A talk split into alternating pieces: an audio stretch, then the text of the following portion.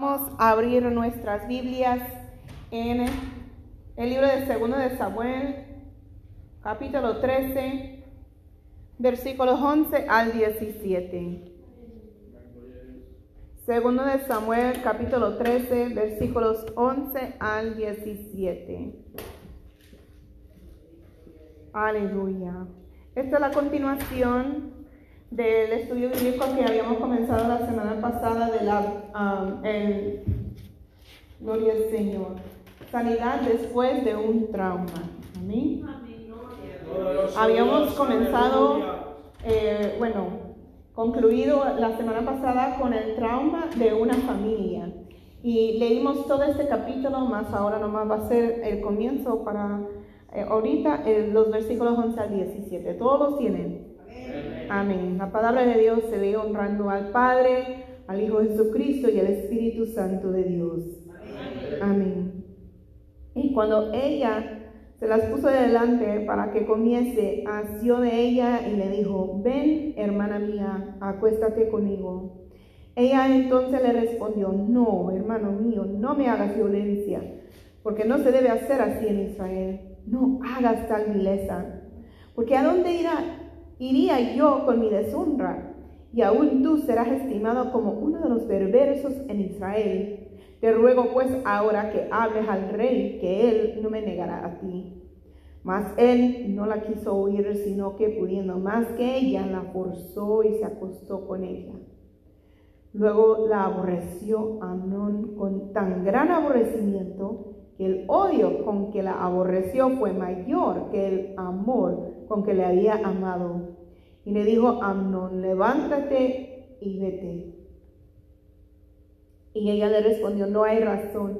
Mayor mal es este de arrojarme que el que me has hecho. Mas él no la quiso oír, sino que llamando a su criado que, se le, que le servía, le, le dijo, échame a esta fuera de aquí y cierra tras ella la puerta.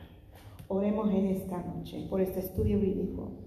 Padre amado, prepara cada corazón que estará escuchando este estudio bíblico, Jehová.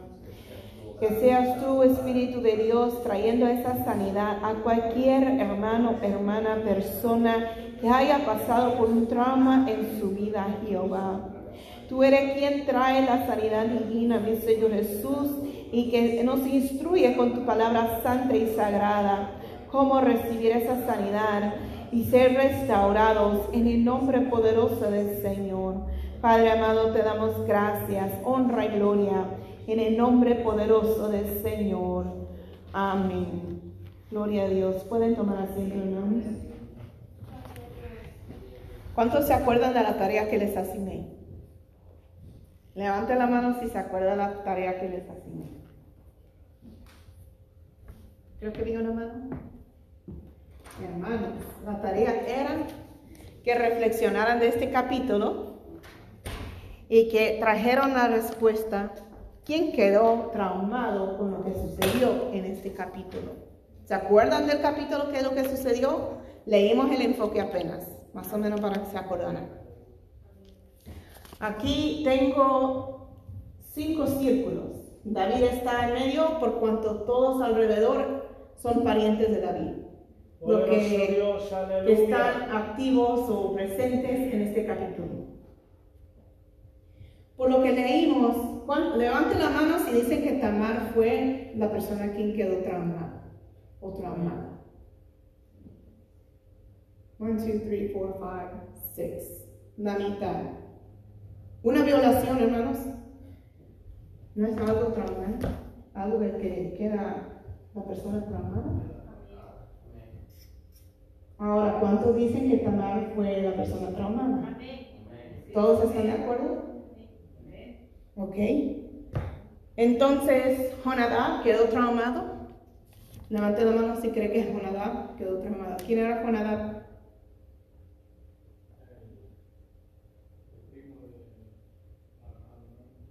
El primo de Amón. Ninguno levanta la mano. Absalón quedó traumado. Uno dice que sí, dos dicen que sí. Ah, no, quedó traumado. Uno dice que sí, uno dice que no. ¿Y David quedó traumado? Vale, me están diciendo que sí. Unas personas me habían dado su respuesta y su respuesta solamente era Tamar. Pero algunos están diciendo que otros fueron traumados. Acuérdense que esta parte es el enfoque del trauma de una familia. Esto fue un acto de violencia con dos personas. Pero el trauma no se quedó ahí con esas dos personas. Lamentablemente. Gloria a Dios. Vamos a comenzar, gloria a Dios. Al principio dice, aconteció después de esto que teniendo a Salón, hijo de David, una hermana hermosa. ¿Tenía culpa Tamar de ser hermosa? ¿Era algo malo? Lamentablemente hoy en día la mentalidad que la gente quiere imponer a la sociedad y pues en realidad como nosotros somos una iglesia de santidad, ¿verdad? Eh, quieren que las mujeres y las muchachas se vistan con modestia y que si no se visten con modestia es por su culpa si algo les pasa. Pero eso no es así. Aleluya sea como sea que la mujer, una jovencita esté vestida, siempre hay que respetarla y tratarla a mí como criatura de Dios que es. Tamar no tenía culpa de ser hermosa. Ella no hizo nada para provocar que esto le sucediera. Amén. Dice que se llamaba Tamar, se enamoró de ella Amón hijo de David. Ahí dice amor, amor, pero yo puse la palabra lujuria. ¿Por qué puse la palabra lujuria en vez de amor? ¿Era amor lo que Amón sentía por Tamar? ¿Por qué no era amor? Porque Después de que obtuvo lo que quiso, la aborreció. Era algo momentáneo, era, era lujuria. Era el deseo sexual que le nació de tener lo que quiso y hasta ahí ya se acabó. Eso no es amor. Eso es lujuria cuando uno desea por lo que está mirando, por la hermosura de Tamar. Dice él que se enamoró, mas no fue así. Amén. Y después, gloria al Señor, eso también eh, ahí, ahí lo que leímos está hablando del incesto. Pues aunque yo les dije, ¿verdad? Que en los tiempos pasados era común que los medios hermanos se casaran, pero hoy en día eso no, no se hace, no es permitido. Yo creo hasta la ley lo prohíbe. Aleluya. Entonces también está algo indecente ahí en el, en el incesto. Y dice en el 2, y estaba Amón angustiado hasta enfermarse por Tamar, su hermana, su hermana. Amén. Gloria al Señor. Él, al sentir esa lujuria, porque cuando llega la lujuria al corazón es que ya haya llegado primero un pensamiento. Y en vez de reprender ese pensamiento, lo dejó crecer y nacer. Entonces él en una forma abrió una puerta al enemigo. Amén, aleluya. Y dice, pues por, ser ella virgen, le parecía a Amón que sería difícil hacerle cosa alguna. Y Amón tenía un amigo que se llamaba Jonadab, hijo de Simeón, hermano de David. Jonadab era hombre muy astuto Amnón, aparte de ya abrir puerta al enemigo, dejar que la lujuria y el incesto sea manifestado en su vida, tiene una mala elección de amistad. Todo esto es una mala combinación. Jonadab. Ya dijimos que él es el primo de Amnón. Amén. Ya lo dijimos ahí. Dice, incluso los miembros de la familia pueden ser una mala influencia. Cuidado. Nos gusta convivir y compartir con la familia, pero ¿Hasta qué límite? Amén. ¿Tenemos un lindero cuando estamos conviviendo con ellos? ¿O no hay lindero, no hay límites con ellos? No es malo convivir con nuestros familiares, pero no quiere decir que vamos a dejar que ellos estén influenciando a nuestras vidas.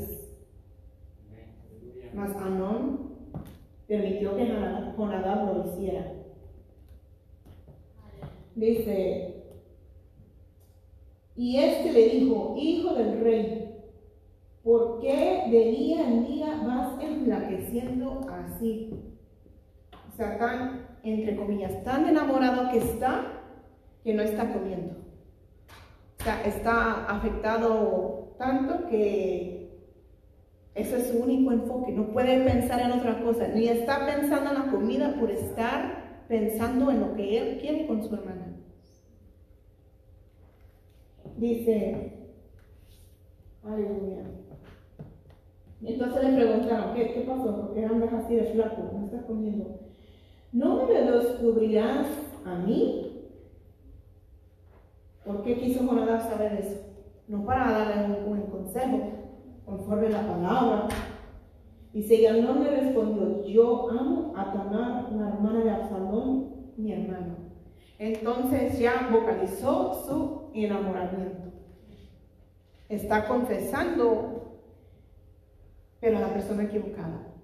En vez de decir a Dios, Dios, yo siento esto, yo sé que es lo incorrecto, que no lo debo de hacer, arrepentirse, presentar esto ante el Señor, va y lo confiesa a la mala influencia del primo. Entonces, Jonadab, ya sabemos qué es lo que dijo. Y este le dijo, hijo del rey, ¿por qué le diga? Ok, bueno, así lo dijo. El 5. Y Jonadab le dijo, acuéstate en tu cama y finge que estás enfermo y cuando tu padre viniera a visitarte, dile, te ruego que venga mi hermana Tamar para que me dé de comer y prepare delante de mí alguna vianda para que al verla yo la coma de su mano. Da consejos inicuos. Con maldad está hablando con su primo. Amén, hermano Armando. No sé si puedo usar el micrófono para que se oiga. En el 3, ahí dice la clase de persona que es Astuto. Sí. Amén. Y los que son astutos, hermano, cuidado.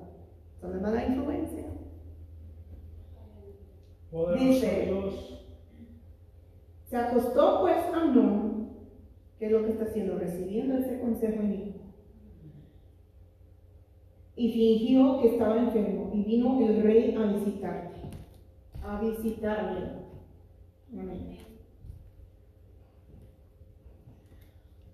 Está fingiendo, está enfermo, está engañando a la familia, que algo tiene él. Y dice, Y vino el rey a visitarme. Que padre no se preocupa por sus hijos. David, inocentemente, inconsciente de lo que está este plan malvado desarrollándose, va preocupado por el bienestar de su hijo. ¿Qué te pasa? Obvio, se dieron cuenta que está enflaqueciendo, que no está comiendo y ahora está postrado en cama. Algo tiene, está enfermo. Va con esa inocencia.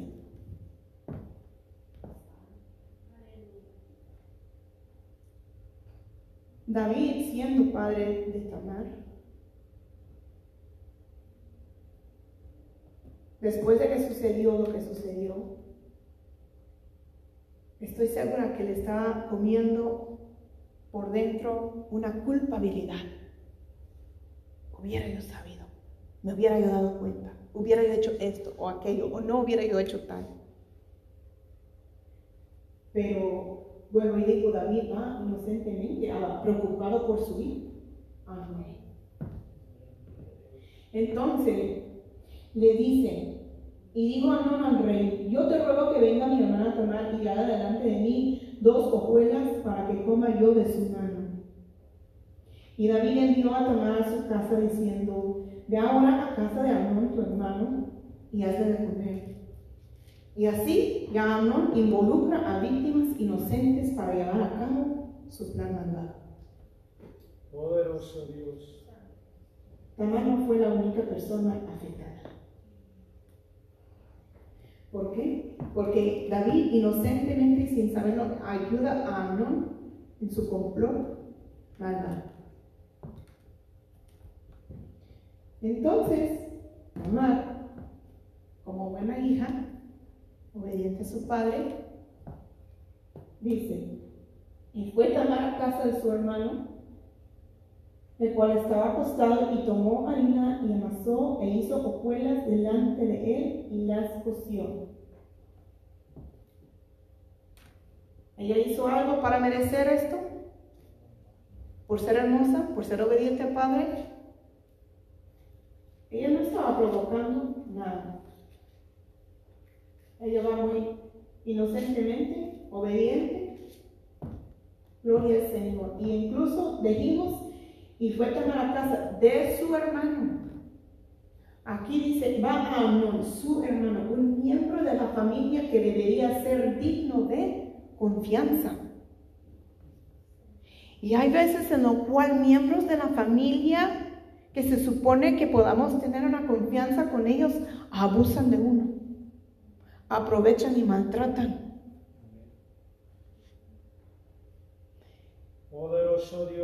No importa la edad que tenga. Yo sé, yo sé que Tamar no era niña. Si ya estaba cocinando, pues no era niña. Pero a cualquier edad, hermanos. Y después dice, tomó luego la sartén y la sacó delante de él, mas él no quiso comer. Y dijo a no echar fuera de aquí a todos, y todos salieron de ahí. Ok, entonces ella comienza a, a, a cocinar. Comienza a cocinar para él, mostrando cuidado, compasión y preocupación por su hermano, por su familia, por un ser querido de la familia, un pariente. Poderoso Dios. Lamentablemente el diablo no respeta. Tamar era una muchacha obediente, preocupada por su hermano, cuidando de él, tuvo compasión, preocupada de que lo ve tan flaco, lo ve ahí frustrado en cama, que no puede comer, confiando en su hermano. Aleluya. Bendito Poderoso Dios, aleluya. El 10 dice, entonces Amón dijo a Tamar, trae la comida a la alcoba para que yo coma de tu mano. Y tomando Tamar las hojuelas que había preparado, las llevó a su hermano Amón a la alcoba. Gloria a Dios. Perdón, creo que lo que en 9. Tomó luego la sartén y la sacó delante de él, mas él no quiso comer. Y dijo Amón, echar fuera de aquí a todos. Y todos salieron de ahí. Anón asegura estratégica y deliberadamente que no haya testigos para llevar a cabo su plan mandado. ¿Qué, ¿Qué, pasó? Agarró la confianza de papá. Papi, mándame a mi hermana. ¿Ok? Agarró la confianza de Tamar. Ay, mi hermano está enfermo. Y abusó y aprovechó de esa inocencia, de esa confianza. Y puede suceder con cualquier persona, pero aún, como vemos, en la misma familia. Poderoso Dios. Entonces, cuando ella le dice así,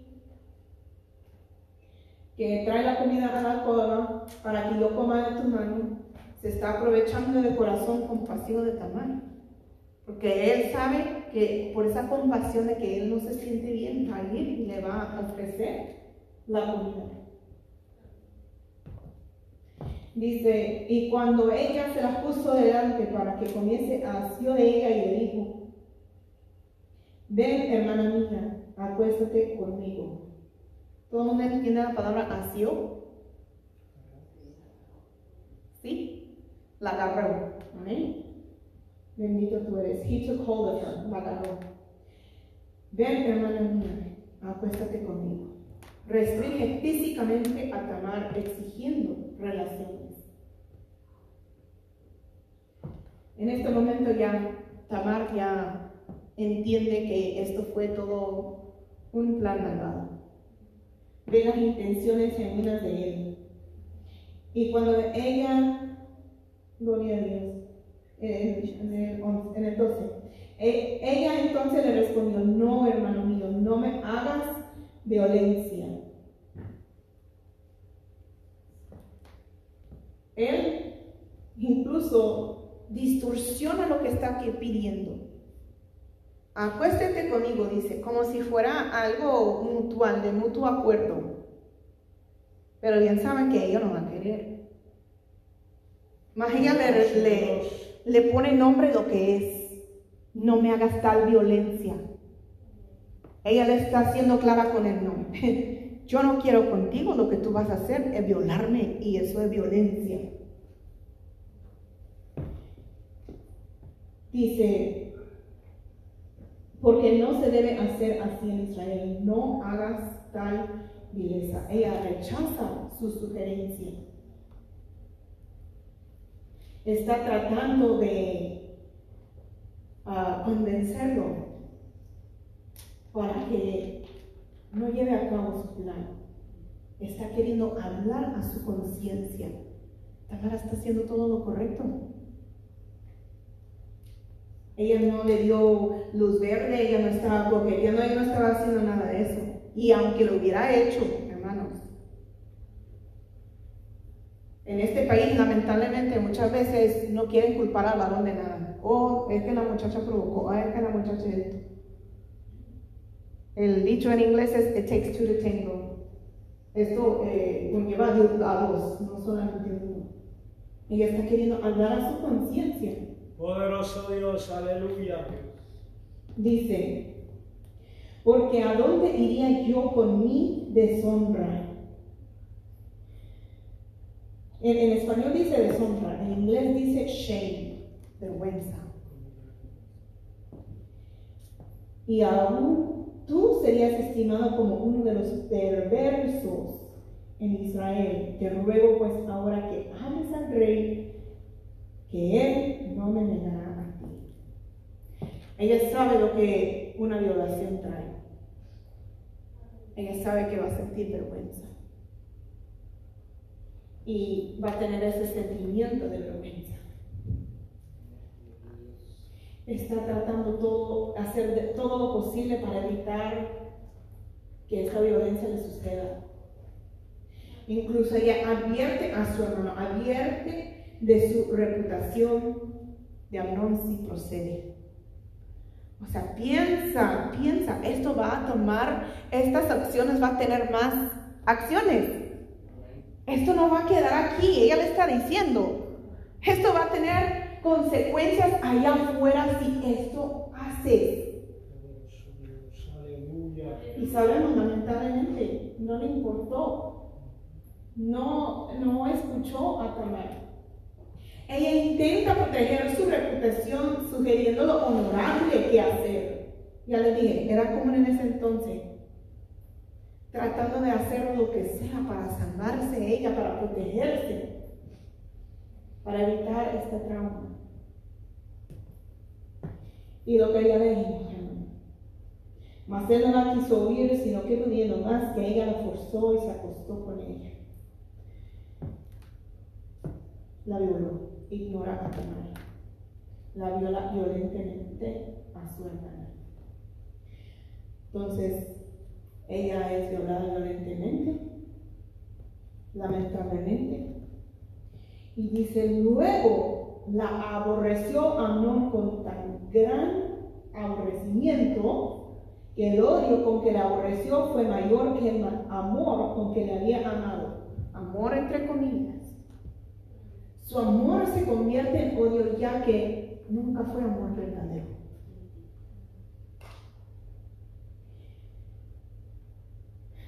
Hermanos, esto es lo que el enemigo hace. Engaña a uno para que cree que quiere tal cosa y ya después de que lo obtiene, dice, ja, ni fue tanto. Sea, como, en este ejemplo, sea droga, sea amante, sea cualquier cosa. El enemigo ahí pone ahí la semilla del pensamiento, ah, tal cosa, tú quieres tal cosa, para que lo esté pensando en esa cosa todo el día, toda la noche, para que deje de comer, para que vaya enflaqueciendo porque está tan enfocado en el pensamiento, en tal cosa que el enemigo le ofrece. Y si la persona está lejos del camino del Señor, no tiene comunión con el Espíritu Santo y cae, ya después dice, ah, ni fue tanto, ni fue para tanto. Se destruye el hogar, se pierde esposa, se pierde esposo, se deshace una familia, pierde trabajo, pierde dinero, pierde bienes, cualquier cosa pueda suceder por obedecer al Dios, al voz del diablo. Que el Señor lo reprenda. Amén, aleluya. ¿Qué pasó después de eso? Dice,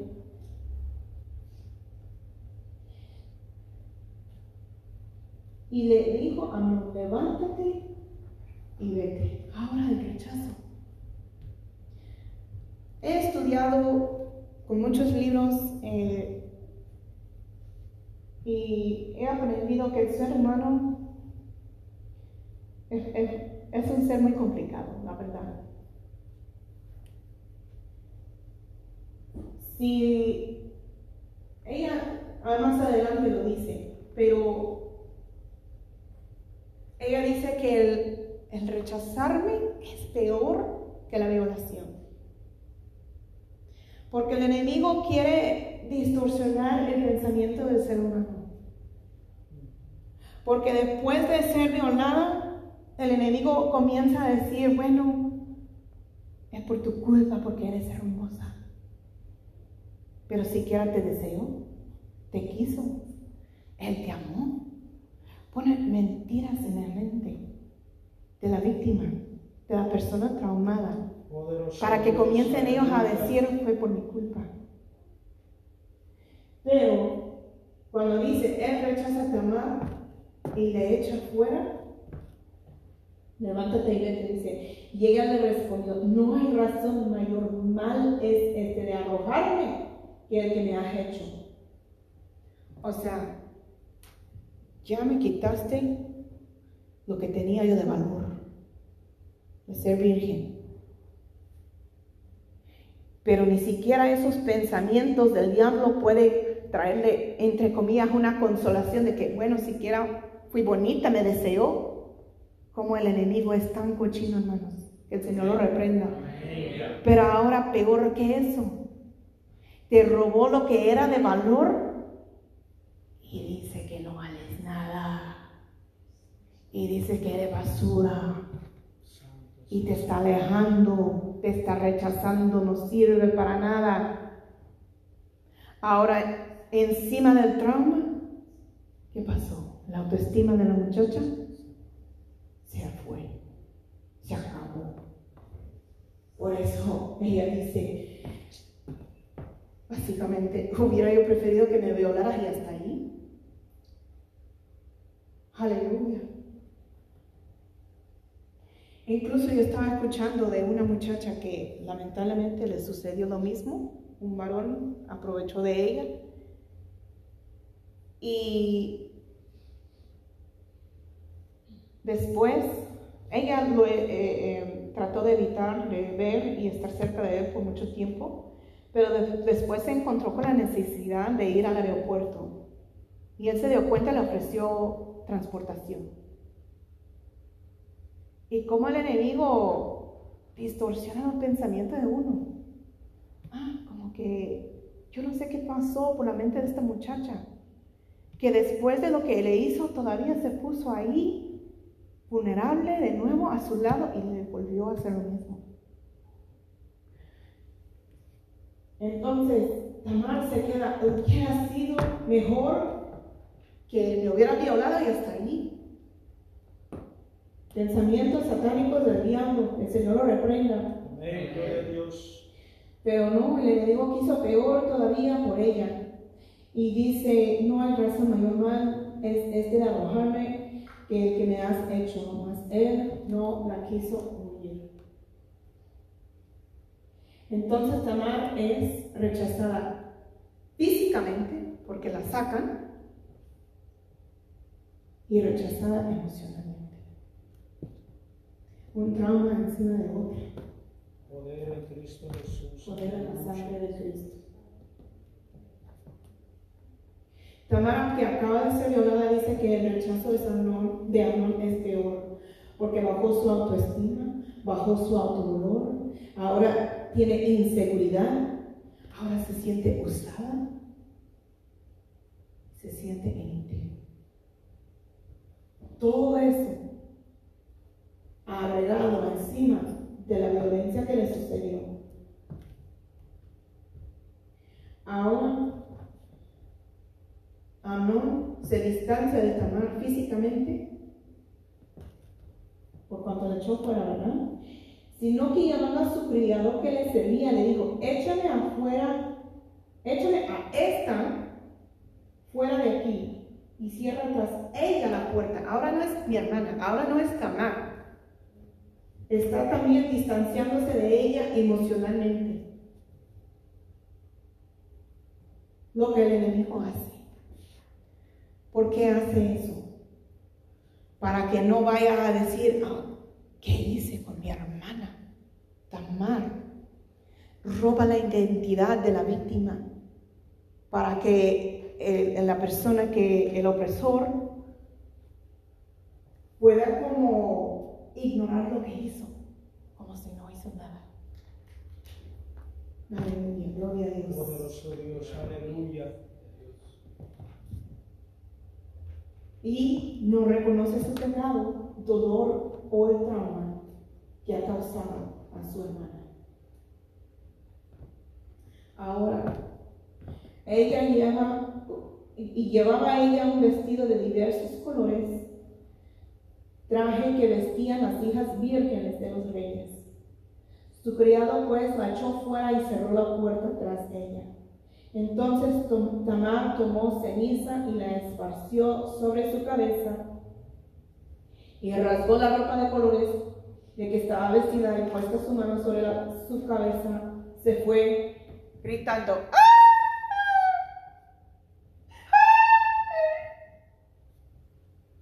Yo no puedo imaginar el dolor de ella. Ahora ella está, está angustiada, está afligida. Aleluya, gloria al Señor. Aleluya. Y el hecho de que ella rompa esas vestiduras que tenía de colores, por cuando las vírgenes la andaban, ella estaba anunciando públicamente, abiertamente a todos que había sido violada. Algunos esconden el trauma que les pasa. Otros lo anuncian voz del cuello. Amén. Hermana, este, estamos escuchando la historia de, de- de una joven y sabemos que es un tema, por ejemplo, ese tema y pasa mm, en muchas ocasiones aún en la vida actual. Eh, yo me acuerdo, eh, mi papá eh, trabajaba en, en- en la casa, él hacía pantalones. Él trabajaba ahí, llegaban unos amigos de él y empezaban a hablar. de- yo era un niño, no, tenía 10, 12 años. Y empezaban a hablar cuando miraban a una muchacha hermosa y la muchacha era como que, allá le dicen creída, más que todo presumida. Entonces ellos, para deshonrarla, la convencían, se la hacían prácticamente su novia. Entonces, esa muchacha en aquellos tiempos, bueno, también en la actualidad, pero ahora se ha perdido ese valor. Era por la virginidad de una mujer, de una jovencita, tenía mucho valor y lo tiene. Lo que pasa es que nosotros, los seres humanos, hemos cambiado todo, hemos hecho todo sencillo. Y en esos tiempos, cuando se, esos eran, eso es un tema bastante fuerte, bastante eh, complicado de hablarlo, y por ejemplo, con solo una calumnia que se levante en contra de una jovencita así, esa jovencita pierde su valor. Porque puede ser solamente palabras. Porque, por ejemplo, estos hombres, uno se reía y dice, no, es que fulana era jovencita, era así, así, y me hizo tal cosa. Entonces, dice que él, para desquitarse o por burlarse de la muchacha, le dijo que se fuera con él. En aquellos tiempos caminaban a caballo, caminaban los pies por los montes. Entonces dice que ella se fue con él y empezaron a caminar, pero llegaron a cierto lugar donde había un río. Entonces dice que le dijo, ¿sabes qué? Yo no quiero nada contigo. Mejor regrésate. Pero ya se sabía que ella había salido de, la casa. O sea, ya se sabía. Entonces, y la, porque él le platicó a ciertos amigos que se la iba a llevar como esposa. Pero hasta, hasta llegó hasta cierto lugar y después la rechazó. La mandó para su casa. ¿Quién le iba a creer a esa muchacha que no tuvo nada que ver a ciertas horas de la noche con ese hombre? Entonces prácticamente no hizo, eh, prácticamente físicamente no hubo nada. Porque él decía, no, yo no la toqué, no hice nada, pero lo hice. Porque ella era así. O sea, no prácticamente como dice la pastora, puede ser algo que la muchacha sea provocativa, sea atrevida, lo que sea. Pero eh, llega ese momento que por una calumnia o por decis malas decisiones de algún joven, una joven, este tipo de cosas sucedan. Entonces, eh, vemos este, el tema que estamos viendo se llevó a cabo. Ella completamente perdió su valor eh, eh, en su vida, lo que, la, lo que la distinguía ella como jovencita, como una doncella. Pero que cuando a veces queda el trauma marcado en una jovencita, cuando un hombre se atreve a hablar, cuando un hombre atreve a decir, es difícil, es muy difícil que la gente diga, oh, no es cierto, ella tiene la razón, ella dice la verdad. Porque la maldad es así, el diablo trabaja en la mente del ser humano.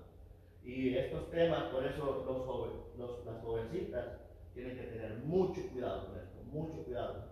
Porque ahora no le están poniendo valor a eso. Ahora simplemente lo están dejando y hasta ahí. Ya no, ya nos interesa, pero cuando hay un hombre de Dios, cuando hay una, una mujer, una jovencita que se guarde, eso tiene mucho valor y da mucho respeto, da mucho, mucho, mucho valor dentro del matrimonio cuando una doncella llega a su matrimonio. Amén.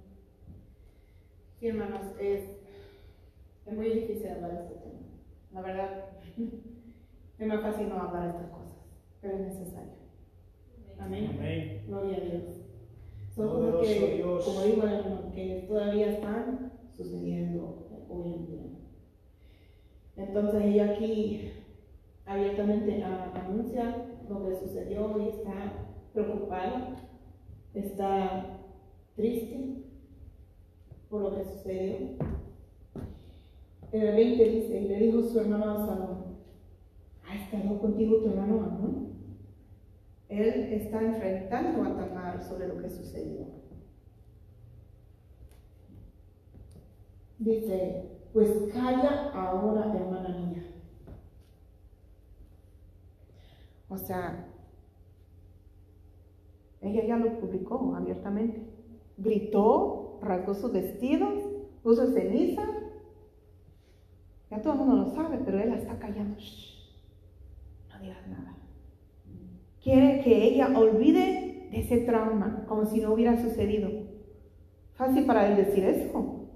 Él no fue la persona violada, rechazada. Ordena el silencio de Tamar. ¿Por qué? ¿Por qué hacen eso? No tan solo al salón, pasa en la familia, pasa cuando estas cosas, traumas pasan. Prefiere ordenar que ella mantenga el silencio para no avergonzar a la familia. Que es vergonzoso. Que el hermano haya violado a la hermana. Y para evitar conflictos, para que no, haya, para que no haya problemas en la familia, mejor ni, ni digas nada. No, hermano, hay que hablar de estas cosas. Si algo así sucede, hay que hablarlo. No hay que ayudar al enemigo a tapar lo que está oculto. Hay que sacarlo a la luz. Y piensa que guardar silencio ayudará a Tamar no revivir, revivir lo que sucedió. Algunos ciertamente al que se repite, a que se diga de nuevo, vuelven a revivir el trauma. Pero aunque sea una vez, es necesario hablar para que quede claro lo que sucedió. Amén. Y es parte del proceso, como veremos, de recibir una sanidad. Dice, tu hermano es, no se angustia tu corazón por esto. O sea, no te preocupes por eso. Olvídalo, no pasó nada. Y muchas veces otros quieren menospreciar el trauma que uno ha pasado, que uno ha vivido. ¿Y ellos no saben el dolor que uno trae? Dice, ok, de nuevo. Y se quedó Tamar desconsolada en casa de Absalón, su hermano. Está desconsolada, se siente vacía en la casa de Absalón. Algunos, todos tienen su reacción diferente después de un trauma. Ella se quedó como vacía, ya sabemos que gritó, que estaba de luto. Amén. Y gloria a Dios, hasta allí habla de Tamar, si no me equivoco. Yo imagino a Tamar ahí como, ¿cómo se dice? Zombie. Pues todos entienden la palabra zombie, yo creo. Como entonces, no, algunos después de un trauma se quedan ahí sin poder hacer nada, reviviendo en su mente, traumados. Y así se quedan. Los ves con los ojos como que viviendo otra cosa, otro mundo. Nadie podía consolarla lo que sucedió. Y para mí Tamar nunca recibió sanidad. Porque hasta ahí, si no me equivoco, habla de lo que ella hizo o habló o dijo. Dice, y luego que el rey David oyó todo esto, se enojó mucho. David se entera de la violación y eso le causa ira. Mientras Tamar está desconsolada, el papá está enojado. Ese trauma le causó un enojo. Aleluya. Mas Absalón no habló con Amnón ni malo ni bueno, ni bueno. O sea, él sabe lo que sucedió y, y, como que va a ignorar lo que sucedió. Le dejó de hablar. O sea, está ignorando el problema. No quiere, no quiere confrontar, no quiere nada. Detiene la comunicación con Amnón. Y dice, Absalón aborrecía a Amnon porque había forzado a tomar su hermana. Y al detener esa comunicación, a no reclamar, hey, violaste a mi hermana, a nuestra hermana, por guardar ese silencio, ¿qué pasa? La raíz de amargura, y de odio. Porque después odia a Amnon. ¿Qué sucede? Aconteció pasados dos años Guarda odio durante dos años planeando la venganza al salón en contra de su hermano. Eso es lo que sucede cuando uno queda traumado porque tenían razón. Tamar fue traumada, David fue traumado, Absalón fue traumado. Tamar se quedó desconsolada como zombie, David se enojó y Absalón dice, no, yo Voy a dejar que este odio crezca, que sea tanto hasta que me desquite yo con una venganza mía.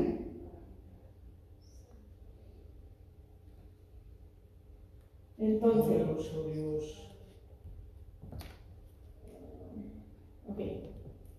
Dice, aconteció pasados dos años que Absalón tenía esquiladores en Baal Azor, que está junto a Efraín, y convivió Absalón a todos los hijos del rey. Y vino Absalón al rey y dijo, he aquí, tu siervo tiene ahora esquiladores yo ruego que venga el rey y su siervo con tu siervo. Y respondió el rey a Absalón, no, hijo mío, no vamos todos porque no te seamos, para que no te seamos bravosos. Y aunque porfió con él, no quiso ir más, le bendijo. Entonces dijo Absalón, pues si no, te ruego que venga con nosotros Amnón, mi hermano. Y el rey le respondió, ¿para qué ha de ir contigo? Pero como Absalón le importunaba, a ir con él a Amnón y a todos los hijos del rey. Y Absalón había dado orden a sus criados, diciendo, os ruego que miréis cuando el corazón de Amnón esté alegre, alegre por el vino, y a decir yo, herir a Amnón, entonces matadle. Y no temáis, pues yo os lo he mandado. Esforzaos pues y sed valientes, como distorsiona esa frase. Aleluya. Pero él también, como su hermano que odia, y odia lo que hizo su hermano, ahora él está haciendo lo mismo, involucrando a víctimas inocentes para llevar a cabo su plan malvado. Y emborracha a Amnon y ordena el asesinato de Amnon. ¿Y qué sucede? Aleluya. Y los criados de Absalón hicieron como, Amnón como Absalón les había mandado. Entonces se levantaron todos los hijos del rey y montaron cada uno en su mula y huyeron. Estando ellos aún en el camino, llegó a David el rumor que decía, Absalón ha dado muerte a todos los hijos del rey y ninguno de ellos ha quedado. Eh, mala información. Como luego sucede, ¿verdad? Se oye un rumor y no fue cierto, pero tenía algo de verdad que fue uno de sus hijos, eh, ¿verdad? Que fue ah, asesinado. Entonces levantándose David, rasgó sus vestidos y se echó en tierra, y todos sus criados que estaban juntos a él también rasgaron sus vestidos. Entonces David se entera del asesinato que oh, él cree en este momento que son asesinatos. Y él también igual se mu- muestra estar de luto. Pero dice, aleluya, en el 32, pero Jonadab, ¿quién es Jonadab? El sobrino de David, el que puso ese pensamiento malvado de acción en la mente de su primo, para que todo esto sucediera. Dice, pero Jonadab, hijo de Simea, hermano de David, habló y dijo, no diga mi señor que han dado muerte a todos los jóvenes hijos del rey, pues solo Amnón ha sido muerto. Jonadab da noticias a David que solo Amnón está muerto. No muestra remordimiento de todas las tragedias y traumas que ocurrieron debido a su consejo malvado. Él está nada. Reconoce que el asesinato ocurrió como venganza por la viol- violación. Él está arrepentido, no está traumado. Completamente malvado con Adán. Poder en Cristo Jesús. Dice, pues solo Amnón ha sido muerto porque por mandato de Absalón esto había sido determinado desde el día en que Amnón forzó a Tamar su hermana. O sea, él sabía el motivo por el cual todo esto sucedió. Y él sabía que todo eso fue idea de él, lo que pasó. Y aún así, no importó. Y lamentablemente, a veces hay personas que cuando pasa un trauma, ellos están indiferentes de lo que, lo que le pasó a uno aunque ellos hayan tenido mano ahí metido para causar el trauma. Y toma a la ligera la muerte de Amón.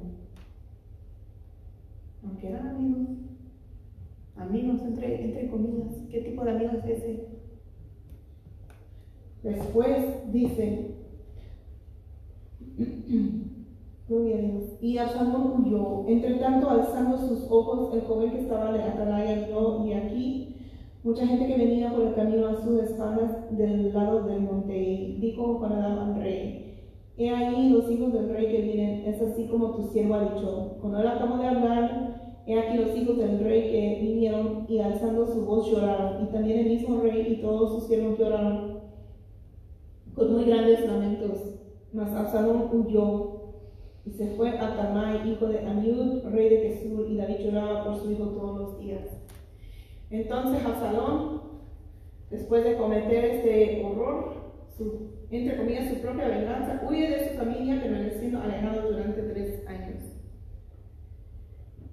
Absalón no recibió la sanidad. Quiso vengarse por su propia mano y después que perdió la familia misma que estaba queriendo defender. Y los tres años que duró fuera, gloria al Señor. No vamos a entrar ahí, pero después, el salmo que leyó mi esposo era un salmo de David, cuando Absalón estaba queriendo quitar el reinado de su padre. O sea, de mal en peor. ¿Por qué? Porque nunca recibió la sanidad de su trauma. Y dice, Poderoso Dios, aleluya. así huyó Absalón y se fue a Jesús y estuvo ahí tres años. Y el rey David deseaba ver a Absalón. ¿Cómo así? Eh, ¿Quiere ver al hijo que mató a otro hijo? ¿Saben por qué David pudo hacer eso? Deseaba ver a Absalón, pues ya estaba consolado acerca de Amón que había muerto. Después de tres años de separación, desea tener contacto con Absalón. Entonces, ¿quién fue traumado? David, Absalón y Tamar. Lo que sucedió entre dos afectó a más, traumó a tres y afectó a cuatro porque hasta uno perdió la vida. Amén, hermano Armando. Sí, este, bueno, el del estudio creo que es basado en la mala decisión que David hizo, una actitud de las que no debió hacer. Y, y todo este tipo de cosas está pasando por una, que fue por un, ¿cómo le decimos? Que Dios se lo hizo saber a David. Dios le hizo saber a David que nunca se iba a apartar la espada de su casa. Amén. Pasa una cosa, pasa otra, y está hablando de la casa de él. Incluso cuando David muere, todavía antes de morir, esa maldición sigue. Porque Absalón toma parte, de- Salomón toma parte de, de- de esa, de, vamos a decir, de esa maldición. Porque cuando David muere, le encarga a Salomón vemos que el general que tenía él, de la mano derecha, el hombre más de guerra que tenía, era Joab, era tío de David. Y, y había otros, son dos, que estos hombres eran los dos hombres de guerra que David tenía. Y en algunas, en algunas partes desobedecieron a David. Pero David perdonó la vida de estos hombres. Pero los perdonó mientras él vivía. Porque solo él los conocía, solo él sabía cómo eran Solo él era el único que podía ser, tenía la autoridad sobre ellos, porque él sabía que muriendo él, no iba a haber otro que los pudiera controlar. Entonces le da una orden a Salomón y le dice, no harás que sus caras desciendan en paz al Seol. Al. Y le da la orden que tiene que matarlos. Uno porque, bueno, Joab fue el que mató a, a Absalón, porque le había dicho, no toques, que lo vemos en el... ah, en el 2, ah, en el 18 creo que era. Samuel, en el 18. Le da la orden que no tiene que, ahí le dice que no tiene que tocar a su hijo eh, Absalón. Pero Juan lo desobedece. Y, y, todo, y estamos viendo desde el estudio de la semana pasada que fue bajo una maldición. Todo esto viene pasando por una mala decisión que David hizo. Amén. En este caso sí, sí fue así, lamentablemente. Y aunque todos los que fueron traumados um, después de que uh, Amnón violó a Tamar, Tamar quedó como, como es la palabra, traumada.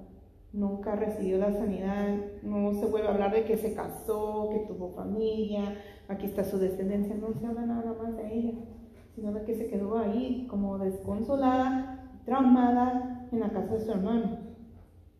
Y luego después me imagino que sola, porque el hermano que de, ella se quedó en la casa de uh, al salón, y él se fue, entonces se quedó sola. Nunca recibió la sanidad. Absalón, eh, como vimos, quiso vengarse con su propia mano y, y para que perdió la familia estaba lleno de enojo, eh, no recibe la sanidad. Más David, el, el simple hecho de que dice que deseó ver a su hijo después de tres años quiere decir que él recibió la sanidad.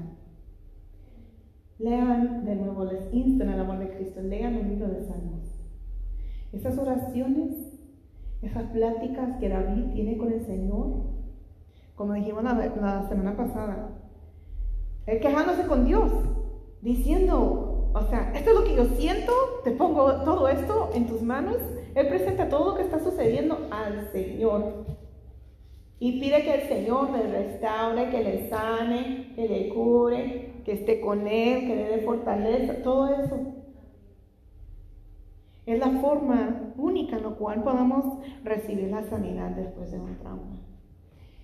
Yo pensé que se iba a terminar hoy, pero se va a continuar, hermanos, porque está, está largo, eh, más largo de lo que pensé. Pero la semana siguiente, con la, con la ayuda del Señor, vamos a seguir con otro tipo de trauma, que es el trauma de Jerusalén, el trauma de una nación. Amén. Gloria al Señor. Entonces está trauma personal, trauma de familia, ahora vamos a ver trauma de, de una nación.